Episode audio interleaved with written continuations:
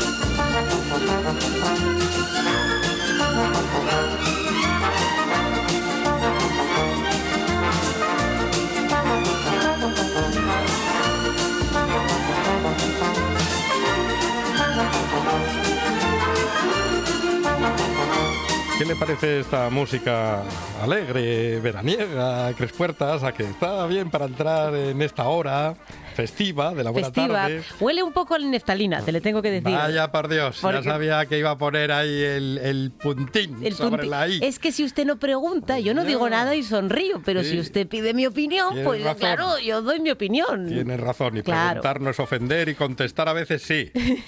es que estamos esperando por un artista que tendría que entrar ya, pero ya sabemos cómo son los artistas. La vida es eso que pasa mientras esperas porque un artista te coja el Los teléfono. artistas tienen su ritmo, van poco a poco, piano a piano, se va lontano. Y, y este hombre es que es un artista y es único, además, Sí. como, como buen artista. Sí. Se llama Israel y Sí. se apellida Sastre. Sí, Joder. Isra- Israel Sastre, ¿qué tal? Chicos, ¿cómo estáis, hombre? Muy bien. No sabéis si estáis hablando de mí o no, ¿eh? No, no seré yo. tanto. Sí, hombre, sí, Joder, hombre, sí. ¿Quién va a ser? Te íbamos a soltar más halagos, lo que pasa es que cogiste el teléfono muy rápido. Claro, porque Oye, no, estábamos no, no ahí. corto, no, no me gusta hablar de mí mismo. Oye, pues te íbamos a pedir propuestas veraniegas. ¿Qué, qué podemos hacer Propuestas en este verano veraniegas. por Isra Sastre? Venga, a ver, Joder, lo que primero que tenéis que hacer es ir a venir el próximo sábado a ver una representación maravillosa que se hace en la Plaza de la Catedral de Oviedo con motivo del homenaje a Alfonso II, el primer peregrino. Y será... El, espera un poquitito que no lo sé. ¿A qué hora es el sábado la representación? ¿A qué hora es la representación? ¿A las 10 de la noche?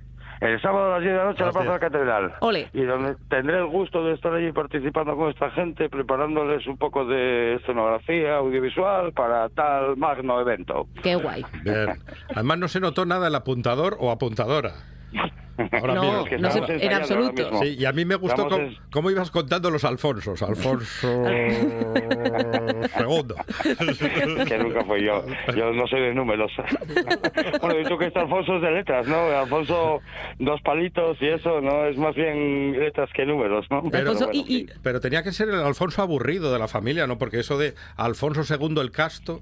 bueno, Hombre, este Es que- tiene que ser aburrido de narices. Aquí lo pintamos como que es un héroe de la hostia, pero bueno, además tenemos un actorazo para representarlo del copón, que es Ramón Langa. Sí. Supongo que conoceréis. Pues claro, Ramón, voz. Ramón Langa interpretando a un Castor, no lo acabo yo de ver, ¿eh? pero bueno. Ya, ya lo sé, no lo sé. pero bueno, lo tiene guardado todo, lo tiene guardado todo ahí dentro, está claro. Si fuese otro, pero Ramón Langa. Qué grande. además, qué, qué voz. ¿eh? Voz, qué pasada, qué maravilla. Ramón Langa que te traspasa. Y ahí va a estar Irra Sastre. Ujú. Pues sí, sí, participo aquí en este elenco tan maravilloso de actores y directores y todo, y bueno, ah, ahí me invitaron y yo es donde me invitan, ya sabéis que siempre voy. No, Hombre, y tú ya eres un, un escenógrafo de pro, tú ya llevas un- unas cuantas escenografías a tus espaldas, además de todo lo demás. Bueno, a modo de tontería, sí, a modo de tontería ya, ya, ya participé en dos o tres. Entonces, pues, bueno, muy contento de la experiencia. Además, el teatro es un mundo que me apasiona así de, de lejos. De gente normal, ¿a que sí? Es un, es un mundo muy bonito. Sí, sí. Sí, siempre me dijeron a mí aquello de entre músicos te veas como una gran maldición gitana. y, tu- y tu- tu- tuvo razón, pero claro, hasta que entré en el mundo del teatro que supe que hay otros que todavía... Sí, es peor todavía. A, a mí me encanta el, estilazo de, de Irra Sastre. Ya Hombre, a saben que, todos. que le preguntamos a Paulino de vez en cuando cómo va vestido. Yo tengo que preguntárselo a, a Irra Sastre. Pero usted sabe que preguntar esto por la radio cuando usted llama a la gente no está bien. Como ¿Por qué? Porque no puede usted preguntar a la gente cómo vas vestido. ¿sabes? Que sí, que hay Porque con- es violento. Bueno, Hay confianza, hay- hay confianza de sobra. Totalmente. Lo primero que cogí esta mañana, unos zapatos Martins naranjas que me regaló Inés, mi querida Inés, que son una maravilla, Qué no se manchan porque llevo intentando mancharlos una gran temporada y es totalmente imposible. No se mancha. Y una, una camisetona tuneada por mí, que tuneada básicamente es cortar el cuello con una tijera hasta donde hasta casi hasta el ombligo, para que se me vea toda la pechonalidad, como y ya está. Y lo de siempre, los anillos, los joyas, el moño, bueno, nada, lo, lo de todos los días. Qué grande es ¿Cómo Sastre. vosotros vestidos? Pues... Bonchi, cuente su camiseta, que mi es muy importante. No, mi camiseta ya la contó Chris. Es Sí. un- son dos futbolistas que uno está agarrando al otro por la huevada. Bolsa escrotal. Por la- eh, uno es Vinnie Jones, el otro no sé quién es. Maradona y Como igual Valde- Valderrama. ¿no? Valderrama y Mitchell. Sí, pero, pero aquí Sí, con ah, más, Mitchell. con más violencia, tal vez. Este es Eh, Vinnie Ah, Jones, bueno, que yo pensaba que era actor nada más, pero yo lo había visto en Snatch y no sabía que era Vinnie futbolista. Jones, Vinnie Jones cogiéndole Bueno, pero lo más a importante. ¿cómo va Cristina? Cristina está guapísima, con un vestido Toma 20 euros, Monchi. Otro. blanco y Correcto. Negro, ¿Dónde le llega? ¿Donde las rodillas? ¿Más alto, más bajo? No, es un poco más bajo, pero lleva, abertu- bajo. lleva aberturina. Lleva Lleva- aberturina Ah, para que se vea un poco la patuca. Eso Sí, es verdad. sí, y sí. es blanco y de tirantes Y, y... y luego, y luego Un escote considerable Sí, llevo vale, también. vale, ya, por favor, vale, vale. Un vale. buen escote, lleva- Un escote. un buen escote. No creo en la moderación. Sí, sí, es un escote, escote italiano Fellini. Y. Juan, Juan va con un polo rojo. Sí, O lleva un polo rojo y pantalones cortos. y bien peinado, limpio, como siempre. Vale. Estoy en contra de los pantalones cortos, que lo sepáis. ¿Pero por qué? Yo tengo, esa política Vamos, normalmente, vamos, pero a Juan le va bien. No, hombre, pero, pero ¿por qué? Porque parecemos niños todos con pantalones cortos. Bueno, yo creo que sí, ¿no? reminiscencias de la infancia cuando me obligaban a llevar pantalón ¿no? Corto al colegio todos los días, de invierno por la mañana. Así que, claro, con esos saba- sabañones ahí del frío, ahí en las Claro, piernas, ahí en las rodillas. verano- En el verano, que es cuando tienes que poner el pantalón corto, no había clase. Esto no tenía demasiado sentido en realidad, pero bueno, en fin. Y ahora te rebelas contra eso. Sí, sí, ahora me revelo. Bueno, pues nada, Bueno, algún- pues nada, chicos, propuestas veraniegas. No más que dijera del casto. A ver, ¿alguna más? O sea, que tenga que dirigir ir que el, invitado, la sección ya, por- ¿Alguna- porque nos estamos dispersando. Ah, Monchi, por favor, sí. pon orden. alguna más, Irra, es Cuéntanos. verdad. Sí, tenéis que ir ¿A a dónde? Callanes a comer a un sitio maravilloso. ¡Hombre! que regenta mi padre, si queréis eh, eh, presentaros, porque bueno, depende de, de en qué plan vayáis, igual os puede dar la vuelta sabiendo que sois colegas míos. Pero bueno, en fin. Casa Decimos que no te conocemos. Naves de Llanes, maravilloso. Sí, que además hacen Como un unos, menú alucinante. unos garbanzos con langostinos riquísimos. Oh, qué rico eso. Oh, qué bien. Desde luego la gente de la radio está siempre invitada. Mm, Vamos a repetir. tendremos que hacer un sorteo ahí de esos, un menú para Sí, sí, los sí. oyentes. Vale. Vamos a repetir el nombre. Casa José, Sidrería Ludi, Casa José Lin, Naves de Llanes, el mejor, los mejores garbanzos y el mejor padre que tengo. Qué guay. Qué grande es. También el padre de, de Irra Sastre.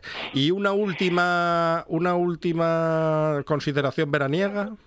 Pues que... A ver, ¿qué puedo decir? Que, Que se pueda decir que- hasta ahora. Que se pueda decir. Que no sí. vayáis, que alguna playa que quede libre. Es que, jolín, las recomendaciones está bien, pero que marchen a otro lado la gente para tener nosotros un poco más de espacio, ¿no? Porque Ya. ahora Ya. estamos ahí petadísimos y... Y, Es verdad. y no hay sitio ya donde poder ir a veranear, porque esto es horrible. Ha llegado esa gente que pide medios menús. Sí, los madrileños. Sí, exactamente. Ahí está, medios menús. Sí, que prueben a pedirlo ahí en, en Casa Ludi. Ya, ya verán lo que les va a decir el padre de Irra a los de medios menús. Pues sí. Irra Sastre, un abrazo inmenso, que te queremos Jolín, muchas mucho. ganas de veros en directo. A ver cuándo me invitáis ahí a una cerveza, sí, Cuando quieras. En la radio, que lo paséis de puta madre. Hombre. concurso de podcast de RTPA. La Radiotelevisión del Principado convoca el primer concurso de podcast de ficción y no ficción. Presenta tus trabajos hasta el 31 de julio. Gana premios en metálico y la posibilidad de escuchar tu podcast aquí, en RPA, la radio autonómica de Asturias. Consulta las bases en www.rtpa.es. Concurso de podcast de RTPA. RTPA con el talento asturiano. RTPA. Vocación de servicio público.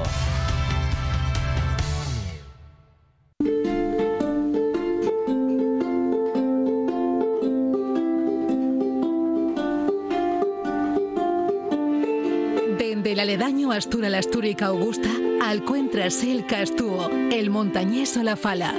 Dende los godos a la francesada, el mirandés y el sanabrés van percorriendo el camino que taracen los ríos Nalón, Sella, Ebro o Duero. Aliente mil regatos de una lengua milenaria, la asturiana.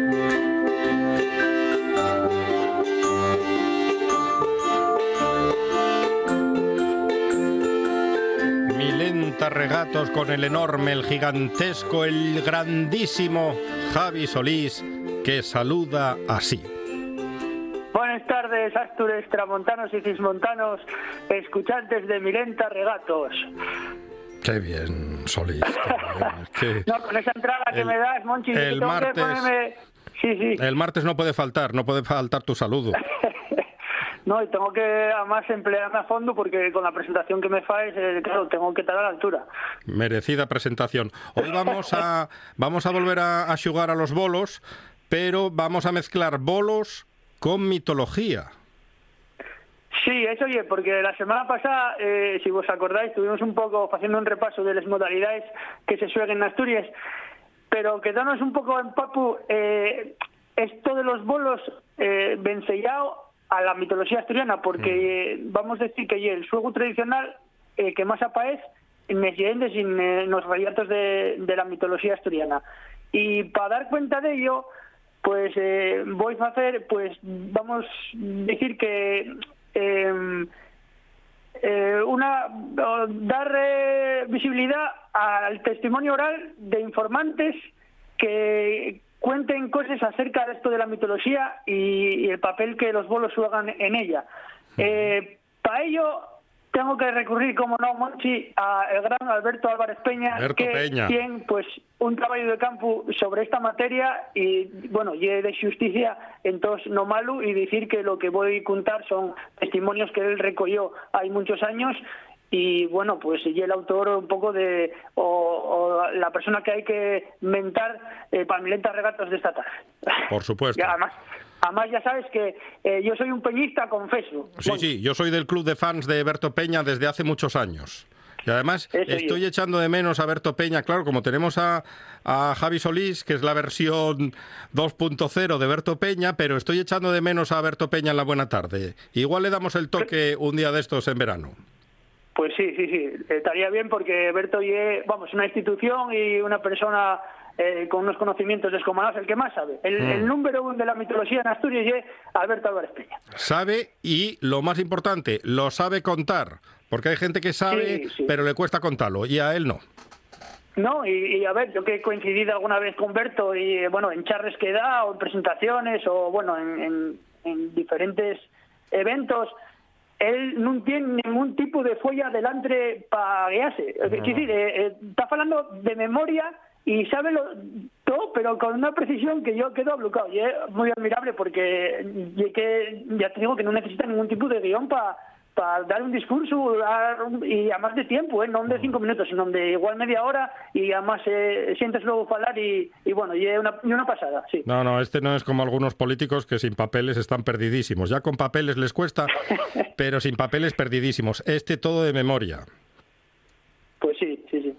Bueno, venga, vamos a arrancar. Venga. Eh, en primer lugar, eh, los moros paganos o gentiles, pues sabéis que son esos, esos personajes a los que, bueno, eh, vencellamos con tesoros o con construcciones eh, que se pierden en la memoria y, como que fueron los artífices de, de, todo esto que estoy diciendo, ¿no? De dólmenes o de castros o de, bueno, puentes, de muchas eh, construcciones que pierdense a lo largo del tiempo y que se atribuyen a, moros o paganos que no confundamos con el moro que se irá, mm. o sea, el término que se irá a, los árabes, ¿no? El mm. término moro o pagano ya es mucho más antiguo y, digamos que ya no bautizado, ¿no? Mucho antes del cristianismo y que se, bueno, son, digamos, los primeros habitantes eh, que se recuerden, ¿no? Es el personaje mitológico del moro o del, o del pagano. Yo me acuerdo, de, me acuerdo de mi abuela cuando decía, es que ahí está enterrado un tesoro de los moros. Sí, sí, sí, y que, eh, como tú estás diciendo, ¿no? Tenía esa, la siente esa percepción de que los tesoros eh, obra de las personas que arrancaron, que los primeros pobladores y que dejaron enterrados o escondidos, pues, eh, objetos valiosos, sí señor. Y esto que voy a ir, pues va un poco por ese, por ese, por ese ramal. Mira lo que dice eh, Venerancio Lano, natural del pueblo de Álava, en el Concello de Salas, en 1998. Llego. Por el año 1921 encontraron creo que 16 bolos de los moros en Monte el Riestru cuando estaban secando piedra. Yo tuve dos, uno regalé al cura de Álava, lo otro que tuve no está completo. De algunos vendieranlo, otros usaronlos para arreglar las, las bujías de los carburos que habían antes porque en uno de los yaos llevaban una cosa redonda y adentro un metal como si fuera plomo. Hmm. Al principio contaban que fueran de oro, pero ya bronce.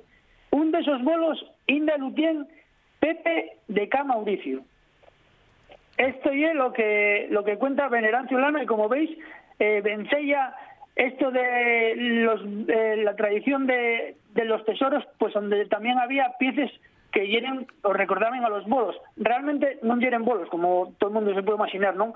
Eh, lo que conocemos como hachos de talón, ¿no? Ah. Estas cosas de la edad del bronce, mm. pero bueno, como tenía una forma semellada, pues en el imaginario popular se refieren a este tipo de, de objetos como, como, bolos. De ahí la, la, sí, la tradición de, de los, de los paganos, de los mouros y demás como jugadores de bolos o como eh, personas que tenían entre los objetos, pues eh, eso, bolos.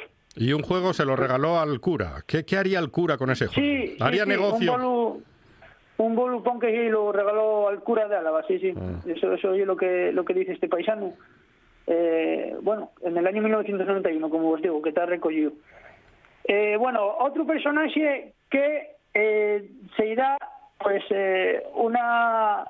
Un, que está entallado con los bolos, que ye el trasno el trasno, el trasgo de Año Burllón, ya sabéis, ese personaje pequeño, tipo una especie de duende con un gorretín colorado. Bueno, pues el trasno sabéis que hay muchas eh, bueno, travesures y lo de enredar y bueno, causar eh, quebraderos de cabeza a los que están cerca de él. Y miráis lo que dice eh, María Rodríguez González mm, de Malneira, Concello Grande de Salime. Esto eh, está recogido en el año 1996.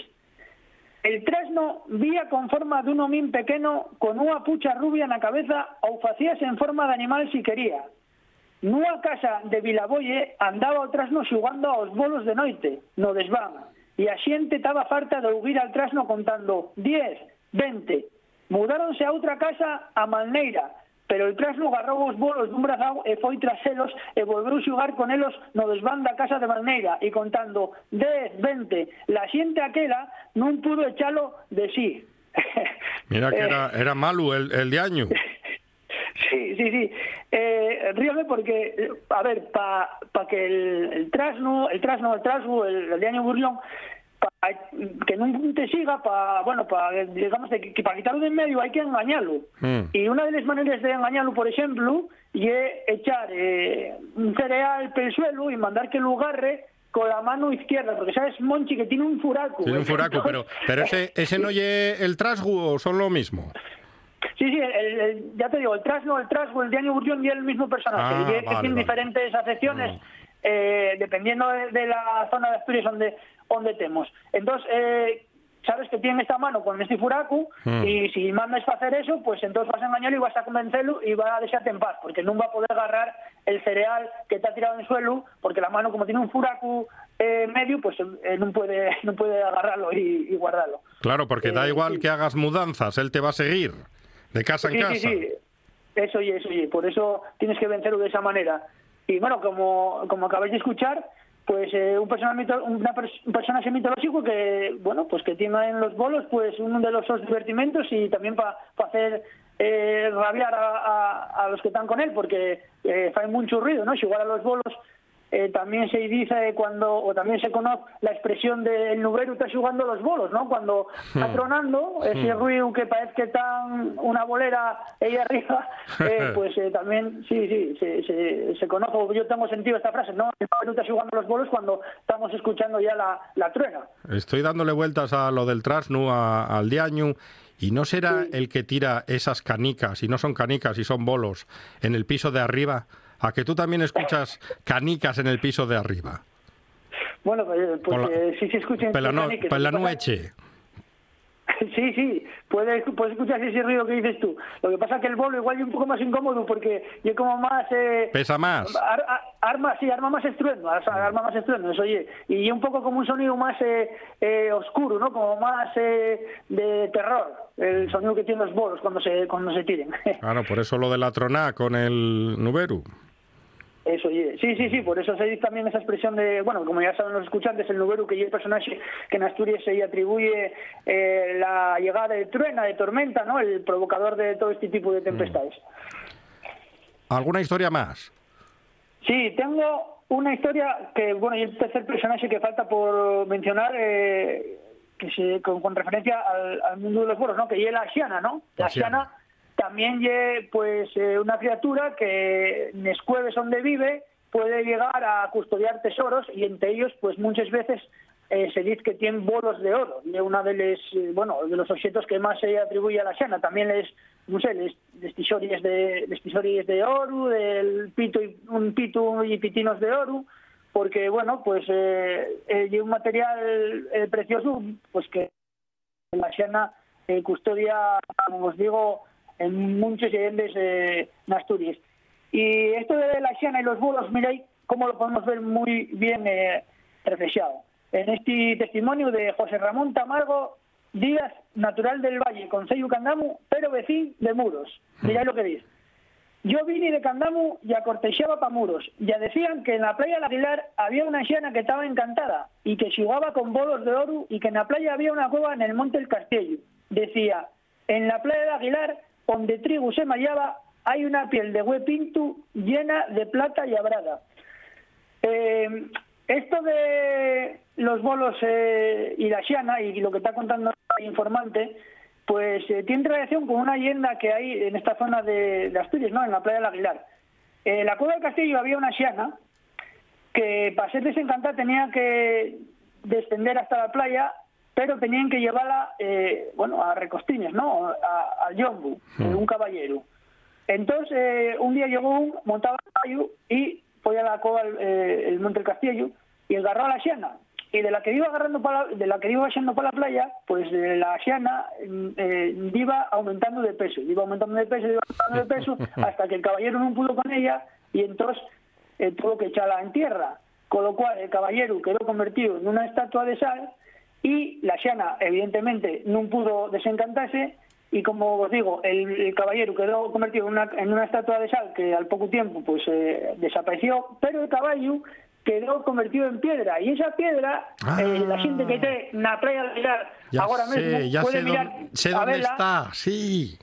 y hay una piedra, una peña, un castro que se llama, que está en, bueno, en Metalamar, pero cerca de la orilla, bueno, pues esa peña eh, tiene el nombre de la Peña del Caballar, que Mm. responde a esta leyenda que os estoy contando yo. Entonces, si estáis ahí en muros, en la playa de la Galera, y estáis viendo la, la Peña del Caballar, sabéis que el topónimo eh, tiene que ver con esta leyenda que estoy contando yo y que también salía un poco a, a recordar el paisano eh, del que os falé que, que nos contaba la historia de los molos y esta xiana de, de la- de la- del Monte del Castillo en, en- en muros.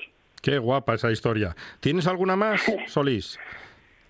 Bueno, podemos eh, decir que no es pero hay topónimos eh, per Asturias que responden al juego de los bolos, Monchi. Mm. Uno de ellos, por ejemplo, es eh, un paso que hay muy cerca del Picu Michu en Somiedu, entre Teberga y Somiedu, en esa zona, en el camino de la mesa, y que se llama el juego la bola. Y es un collado que hay ahí y que recibe este nombre porque, bueno, pues una tradición que se tiene o se entendía que de aquella los otra vez que hablamos de ellos, a los paganos, pues jugaban en este lugar y de ahí quedó pues eh, cosificado este topónimo, el fuego en la bola. Y una cosa, bueno, así interesante de saber, ¿no? Eh, si algún día estáis por esa zona y veis, vaya, vaya no me más raro que tiene este collado, el fuego en la bola. Bueno, pues bien, bien de ahí, de que se tenía esa noción o esa percepción de que de alguna vez e ir para atrás en tiempos ancestrales eh, los paganos jugaban a los bolos y de ahí quedó pues el, el este topónimo que os estoy contando. Javi Solís, en Milenta Regatos, en la buena tarde, en RPA. Javi, a ver cuándo armamos la bolera tú y yo un día. Cuando quieras, Monchi, ya sabes que no hace falta eh, mucho para pa entamar a jugar. Un abrazo. un abrazo. 78 consejos, dos horas de radio, noticias, historias. Cada tarde, de 6 a 8, directo a Asturias, en RPA. La buena tarde, con Monchi Álvarez.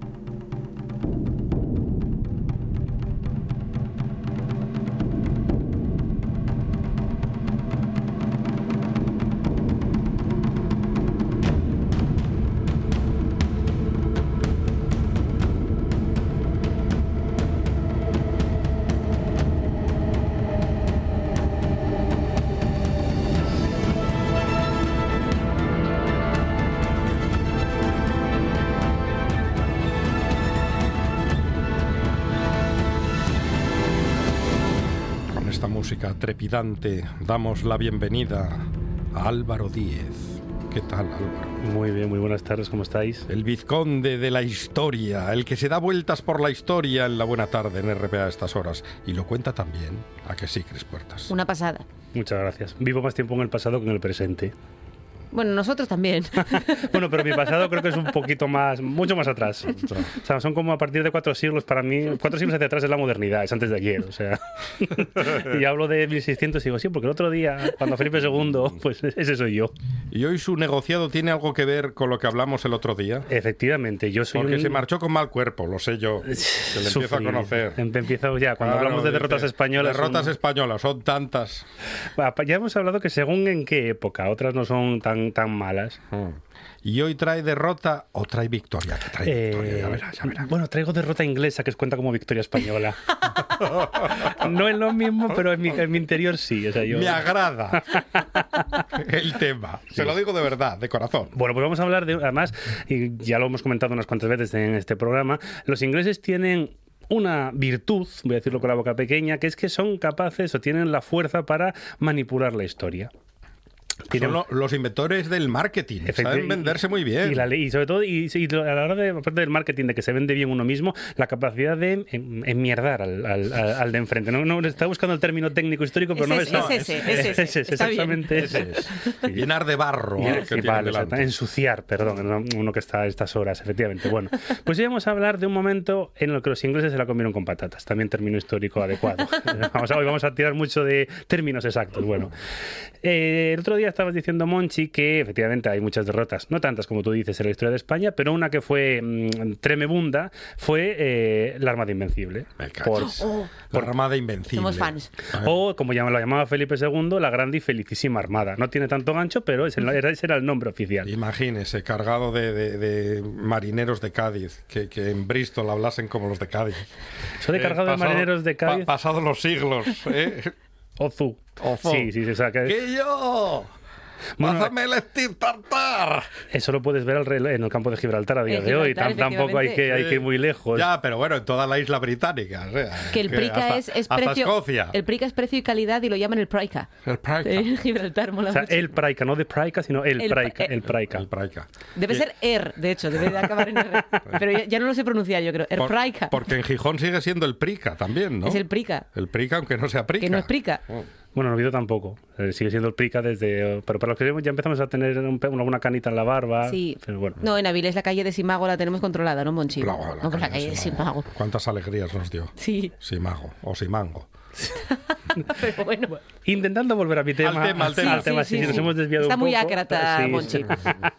bueno, en 1588, en el contexto de una guerra entre Inglaterra y España, en el cual Felipe II intenta quitar a Isabel, a Isabel I, que es Isabel II, ya no, todavía no había llegado al trono, a Isabel I de Inglaterra y eh, convertir a Inglaterra en una nación católica, apostólica, romana, única y verdadera, decide mandar una armada, pero las cosas no salen bien, y ya no vamos a hablar de eso, pero bueno, eh, la armada es derrotada en el canal, decide que es muy buena idea, en lugar de girar en redondo, bordear toda la isla británica por el norte y volver a los puertos de Santander, de, de San Sebastián y de Coruña.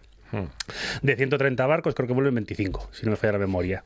Los ingleses, y en esta gran derrota española, eh, que es cuando Felipe II dice: Yo he mandado a mis hombres a luchar contra los ingleses, no contra los elementos, pues entonces los ingleses dicen: Coño, esto. esto Qué bien quedó ahí el rey. Oh, sí, sí, esa es una frase. Esa típica frase que dices tú, "Joder, qué buen día he tenido hoy, esta me la apuntas. Te la voy a poner en el WhatsApp, esa la voy a poner en estado de WhatsApp. bueno, pues entonces, eh, al año siguiente, los ingleses dicen, a ver, los españoles han perdido la, la gran parte de la armada, probablemente no puedan controlar el comercio marítimo ni el oro que viene desde las colonias, es el momento exacto de devolver el golpe. Isabel I y el general, bueno, el, Francis Drake, que era el, el- general de la armada, deciden que es muy buena, el almirante, no me sale el nombre, por Dios, decide que es buena idea devolver el golpe. Y crean una cosa que se llama la contraarmada o eh, algún nombre un poco así más rimbombante y neutro. O la, la. La Drake, eh, no me acuerdo el nombre, Drake no sé quién, eh, Army, que es así como mucho más neutro. Que era un pirata, este Drake. Para los españoles sí, para los ingleses era un corsario, que no es lo mismo. El corsario es aquel que tiene licencia de corso, es decir, que el rey le da permiso a atacar a barcos enemigos. Con un contrato, tu trabajo es atacar barcos enemigos, una parte del beneficio va para ti, otra parte va para la corona. El- Pero es un el- contrato. El rey le da permiso para robar. Eh, sí, ¿sí? pero y también esto- no vamos a pasar este, te- este tema de largo porque no solo los ingleses dieron permiso de corsario, sino que los españoles también lo hicieron. Entonces, No, bueno, no, siguen haciéndolo. no, eso Que es le, otro. que le pregunten a Juancar. es tan difícil amarrar a Monchi Álvarez en esta Es que- sección. Es es que- tan complicado. O sea, mira que ponemos piedras en los No, no, tobillos para que haga peso, pero no hay forma. Yo paso rápido, pero, Pero así me coges. sí, sí, eh. sí.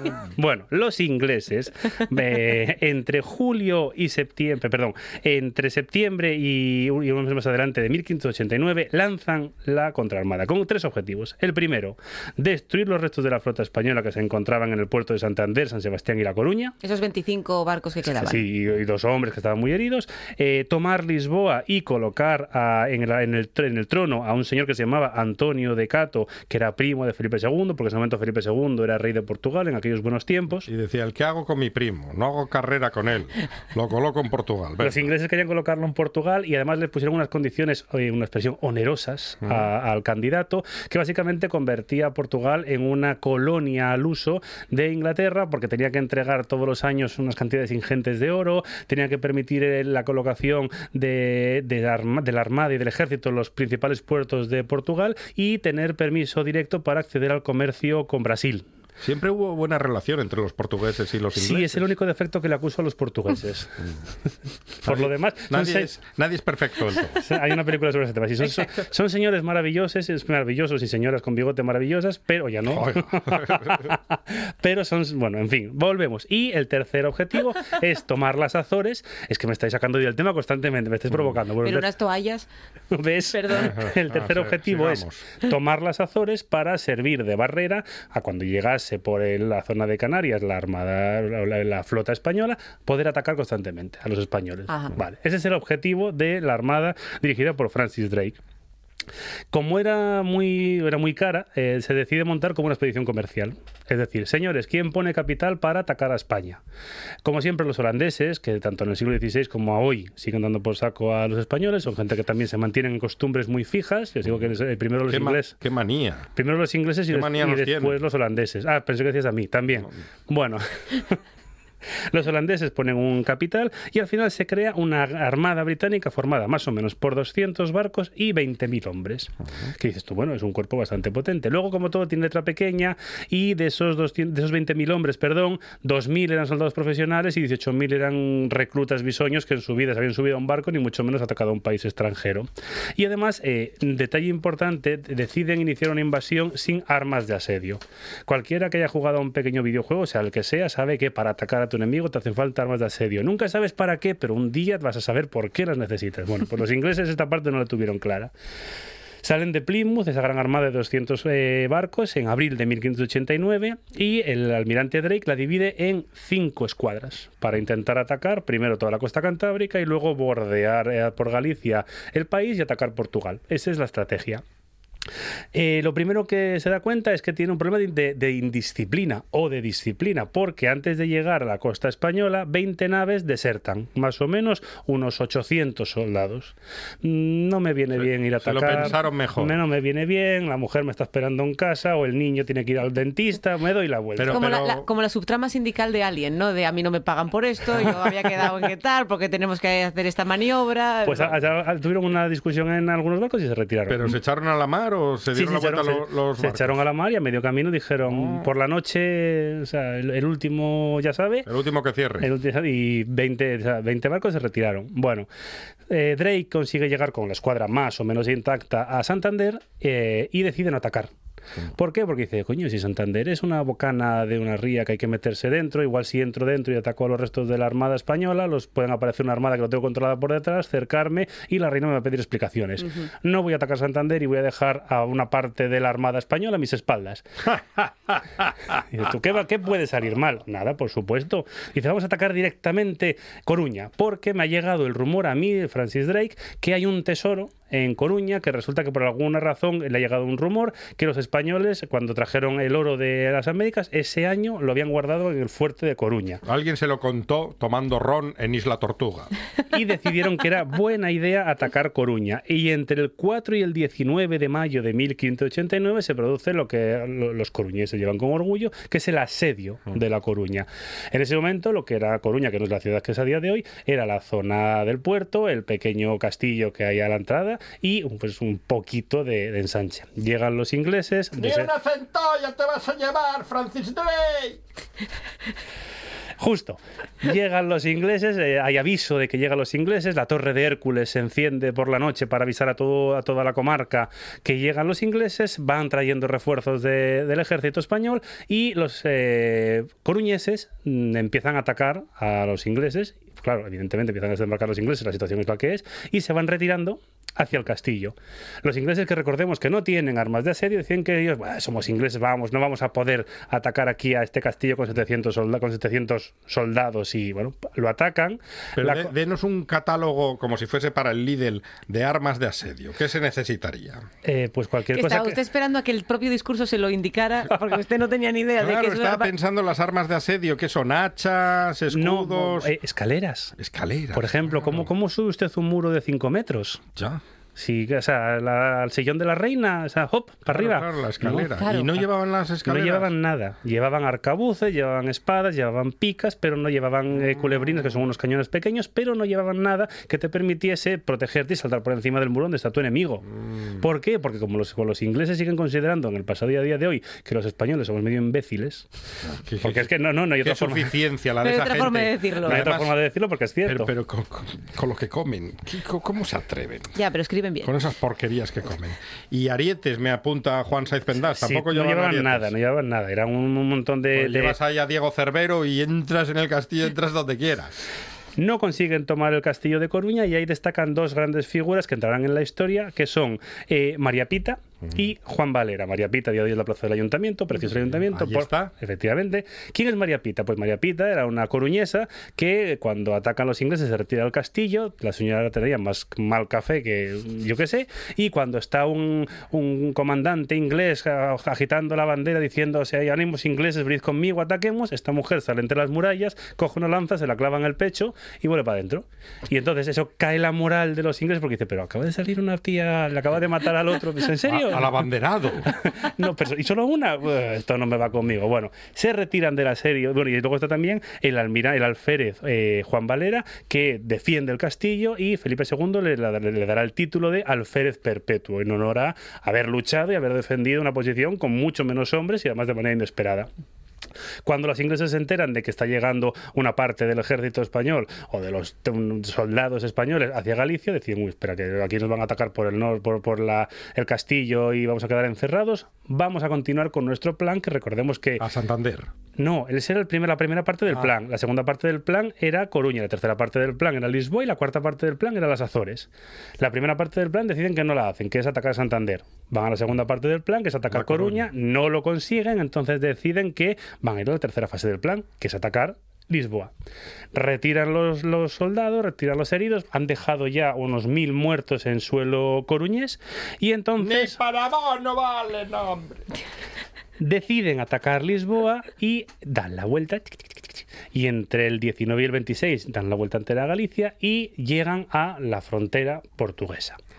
Y tienen una gran idea, porque no? con Portugal, que todos recordemos que es un rectángulo visualmente, vamos a hacer una cosa, mira, vamos a desembarcar a 10.000 soldados, vamos a bajar del norte hacia el sur en Lisboa, la armada inglesa va a bajar paralelamente por la costa, nos va a ir protegiendo, los eh, portugueses nos verán como libertadores, cada vez tendremos más Pues, ¿cómo- gente que nos apoye. ¿Cómo se quieren estos Claro. ingleses? Llegaremos a Lisboa, atacaremos por, la- por, el, por, la- por el mar, atacaremos por la tierra y en una gran pinza caerá Lisboa. Bueno, eso no funciona porque, eh, primero, los portugueses consideran a los ingleses en ese momento, una na- sospechosamente, una nación de piratas y corsarios que durante años han atacado sus costas intentando quitarles el dinero, por tanto, no les ayudan. ¿Por qué Y- será que diría la bombi? Claro.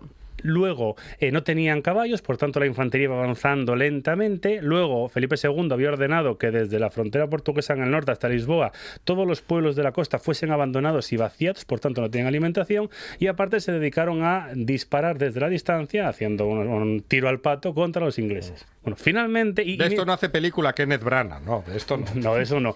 Y mientras tanto... No se meta la- usted con Kenneth Branagh que no está en esta conversación. Bueno, pero la pongo yo. Mientras tanto, la armada de Drake va avanzando de norte a sur, viendo la jugada y no haciendo nada. Dice, bueno, a ver, cada uno se come su...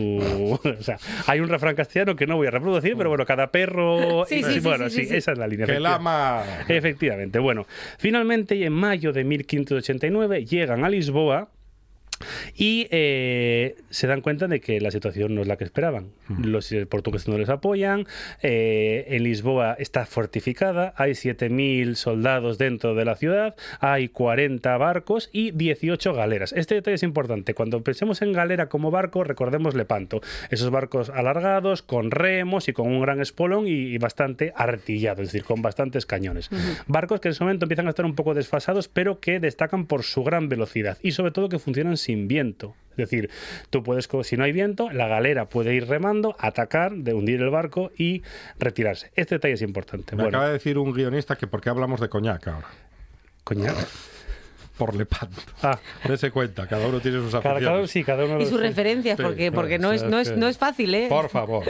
Guionista de la buena tarde. Bueno, volviendo a, a- a- Me lo estáis dando hoy muy difícil. Muy ¿eh? O sea, difícil. hoy- Hoy, Sí, sí, sí. hoy Porque estamos te- porque- peleones. Tengo la idea Está clara. Álvaro agotado, está agotado, porque era como que cada cada vez que abrimos la boca es para algo malo. Te está sudando y todo. sí. Está Álvaro diciendo, me iba a ir en agosto de vacaciones, pero igual me voy en Me julio. voy en julio. Bueno, efectivamente, llegan los ingleses a, a Lisboa, se encuentran con toda la, la ciudad fortificada, se encuentran con una armada luso-hispana eh, defendiendo la bocana del puerto de Lisboa. Así tiene que ser, la unión luso-hispana. Sí, y eh, atacan el castillo, eh, son derrotados, eh, los barcos bombardean contra la costa, derrotan a los ingleses y mientras tanto Drake sigue viéndolas venir.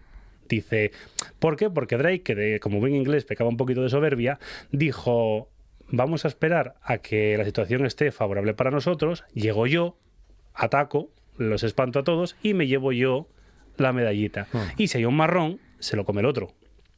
Bueno, ¿Qué, qué listo, Drake. bueno, finalmente no consiguen eh, atacar, eh, no conquistar Lisboa. Y, a ver, la primera parte del plan no funcionó, la segunda parte del plan no funcionó, la tercera parte del plan no funcionó. Vamos a probar la cuarta parte del plan, evidentemente. La cuarta parte. Los ingleses desde la tierra se van retirando y entonces eh, hay un almirante español que decide, que se llama Martín de Padilla, que es el que controla las galeras, que dice, eh, voy a reventar a los ingleses. básicamente. Es, Tengo, lo, es lo que me está apeteciendo. me- ahora me- mismo. tengo yo el día, no tal, dice, tengo aquí mis galeras, mm, funcionan sin viento, con propulsión de fuerte, un fuerte brazo, voy a dedicarme a perseguir a la escuadra inglesa que está en retirada y cuando no haya viento voy a atacar. Se fue comportando como un perro de caza. Esperó, esperó, esperó y por suerte dejó de hacer viento. Y lanzó las 18 galeras contra los ingleses, está haciéndoles bastante daño. Porque los ingleses iban para las Azores. Eh, iban para las Azores, una parte iba para las Azores y otra parte dijo, mira, esto yo me retiro para Inglaterra otra vez y mira, allá tú con tú. bueno, en fin. Eh, efectivamente, esa, esa segunda parte de la Armada Británica es derrotada y dice Drake, pues por mis narices tengo que ir a las Azores. O sea, ya había perdido el 50% de la flota, había perdido el 50% de los soldados, pero dijo, yo voy a llegar a las Qué Azores. malo es el orgullo, Drake. Llegó a las Azores y fue derrotado fácilmente y dijo, bueno, pues entonces mira, a ver, 4 de 4, mm, voy a, ya, voy a volver a la costa española, voy a volver a subir, voy a ir por, por Cantabria y voy a volver pa- pa- para Inglaterra. Eh, en ese momento había perdido el 70% de, de la flota y cuando se está retirando, los españoles llegan a una orden desde Madrid que es que todos los puertos costeros se dediquen, lancen sus barcos contra lo que queda de la escuadra inglesa que en pequeños grupitos va retirándose hacia, el hacia Inglaterra. Eh, básicamente cada barco es sálvese quien pueda. Unos cuantos son capturados. Finalmente, en junio de 1598, dos meses después de esa gran eh, excursión, porque ya no voy a llamarlo ni conquista o intento de conquista de los ingleses, regresan a Plymouth con eh, el 70% de la flota perdida, el 70% de los soldados capturados y con un botín de 30.000 euros, y cuando, de 30.000 euros, perdón, de 30.000 libras, y cuando la reina le pide cuenta, se, da cuen- se comprenden que el gasto de esa expedición ha sido 160.000 libras. Y dice, tú, mm, me, me sale a perder, o sea, me salen 130.000 a- en contra, ¿eh? me debes ¿Y- 130.000 y libras. ¿Cómo se lo tomó la reina? Pues hizo, bueno, luego la, la historia siempre es muy divertida, dice, y entonces Drake cayó en desgracia. Ah, que es un eufemismo muy bueno de... ya no era el favorito de la no era el reina. favorito de la reina, pero durante seis años se insistió que esto había sido un mal día y una y otra vez dijo, oye, volved a darme una armada, voy a darle la paliza a los españoles, voy a quedarme a gustos y durante seis años se dedicó a acosar a la corona inglesa bastante hasta que 1595 le dijeron, bueno, anda. Eres tan pesado que te vamos a dar otra armada. Y dijo Drake, pero esta vez voy a hacerlo mejor. En lugar de atacar a la costa española, que está más fortificada, voy a atacar el Caribe español, porque está mucho más lejos, está mucho más disperso, puedo atacar Cuba, Puerto Rico, Jamaica, etc, etc, etc. Y hay ron. También, efectivamente. Y además, con eso puedo atacar los puertos principales donde traslada. El plan era perfecto. En su cabeza en era su cabeza era perfecto. perfecto, sí, sí, evidentemente. La expedición salió tan mal que, lamentablemente, sentiremos mucho que Drake fallece durante uno de los combates en el año 1595. Por cabezón. ¿Qué es lo que nos dice la historia? Que es lo de siempre. España eh, pierde la Armada Invencible y a partir de ahí entra en decadencia, 1588. Los ingleses se les olvidan comentar que al año siguiente los que pierden la Armada son ellos.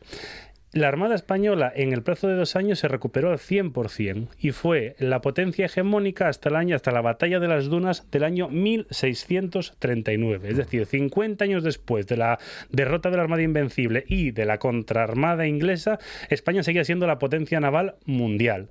Luego, a partir de esta batalla en el año 1639, las- la, la principal potencia fueron los holandeses. ¿Cómo termina toda esta historia? Porque es no, llegaron los españoles, atacaron Inglaterra, fueron derrotados y Inglaterra ganó. Es decir, eso es lo que. Bueno, en este contexto de guerra que decía al principio que duraba del año 85 al año 1604, en el año 1604, gobernando ya un, un- iba a decir un Borbón, un Austria no tan preparado como era Felipe III, hijo de Felipe II, se firma un tratado de paz que se llama el Tratado de Londres, en el año 1604. El Tratado de Londres eh, obliga España a Inglaterra, que España es la potencia que ha ganado esa guerra, después de todo lo que ha pasado, a Inglaterra no puede eh, sacar su armada del canal. Inglaterra no puede atacar las vías comerciales de España. Inglaterra no puede dirigirse al Caribe. Inglaterra no puede ac- atacar nada de las colonias españolas y debe romper su alianza con los holandeses. ¿Y qué tienen los ingleses? Agachar la cabecina, firmar, Firmar. El, el papelito y... eh, Tuvo un pequeño hándicap, pero eso ya es para los pobres ingleses, que es que eh, como no podían sacar su armada de puerto, se de- decidieron que era buena idea eh, eh, entrar en Irlanda y controlar íntegramente el territorio de Irlanda, que a los irlandeses les hizo muchísima gracia. Muchísima, me lo puedo imaginar.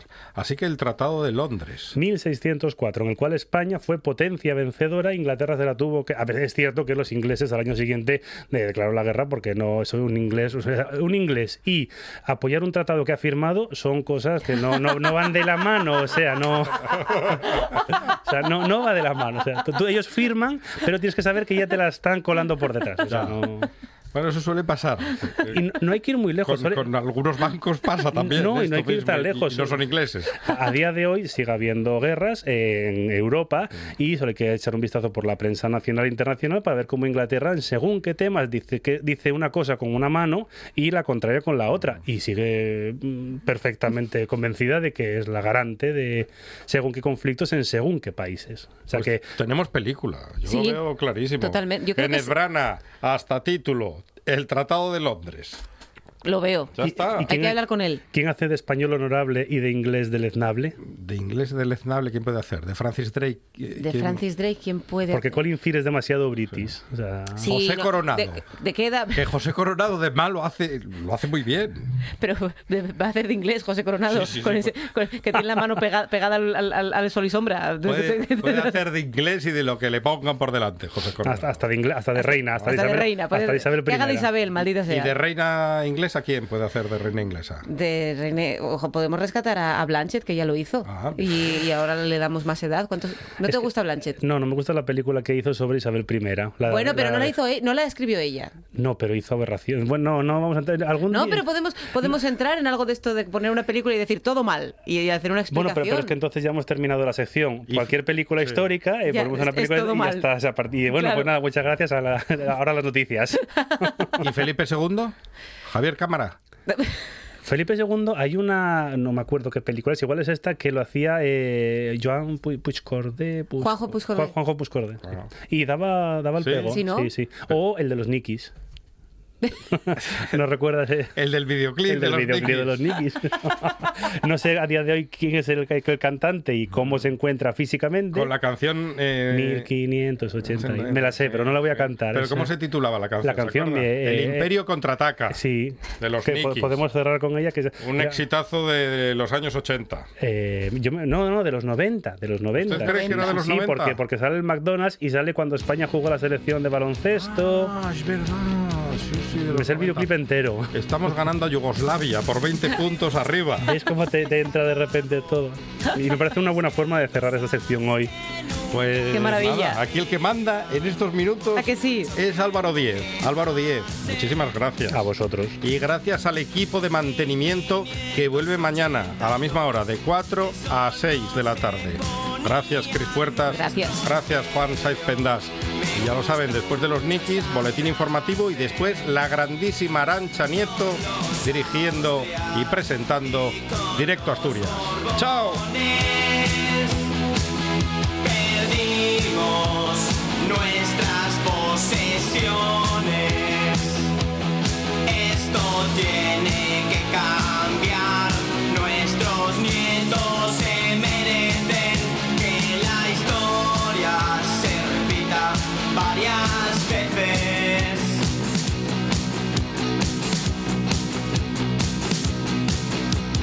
Mira cómo gana la selección.